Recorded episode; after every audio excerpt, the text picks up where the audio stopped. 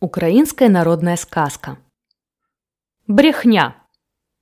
Захворал как-то царь и дает указ всем дворянам, всем крестьянам, всем мещанам к нему собираться и его забавлять, и брехней развлекать, да такой, чтобы в ней и словечко правды не было. Вот дворяне что не соврут, то из зависти один другому и говорят – да какая ж это, мол, брехня? Это все сущая правда. Вот и объявился один мужик. Я, говорит, могу.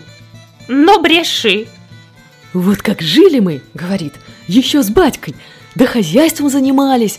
Так было у нас поле за 30 верст от села. И уродилась один год пшеница, да такая хорошая. Сразу же поспела и осыпается. А было нас у отца семеро братьев. Как пошли мы косить, а хлеба-то и забыли взять, и косили без передышки семь дней и семь ночей, не евши, не пивши. А как подошло воскресенье, мы домой ужинать. Пришли, а мать подала нам горячих галушек. Уселись мы у порога, а лежал там камень.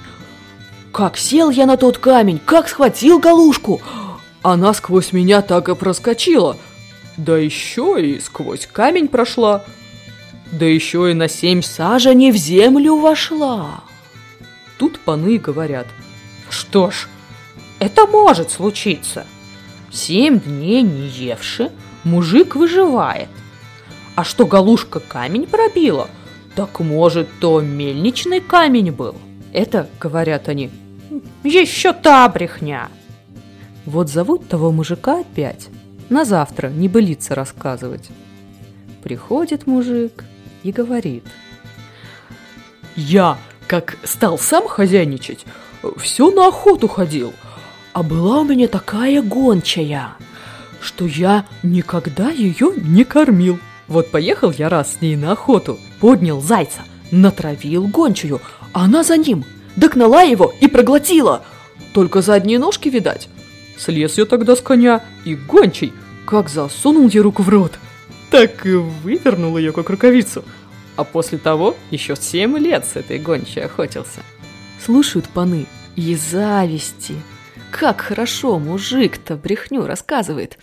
Говорят, ой, все это может статься. Это еще не брехня. Известно, что панов зависть берет. Как такой простой мужик а перед царем их кроет. Начали царя так и эдак заговаривать и уверили, что, мол, всю правду этот мужичок говорит. Нет здесь небылиц.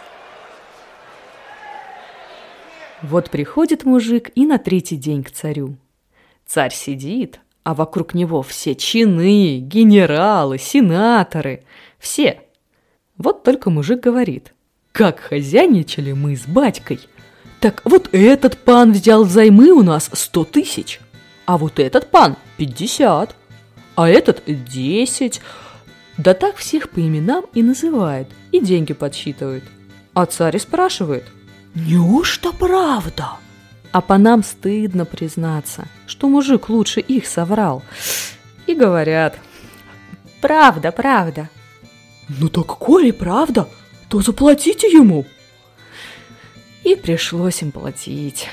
Забрал мужик деньги, да еще и царь ему кое-что дал. И пошел себе мужик домой.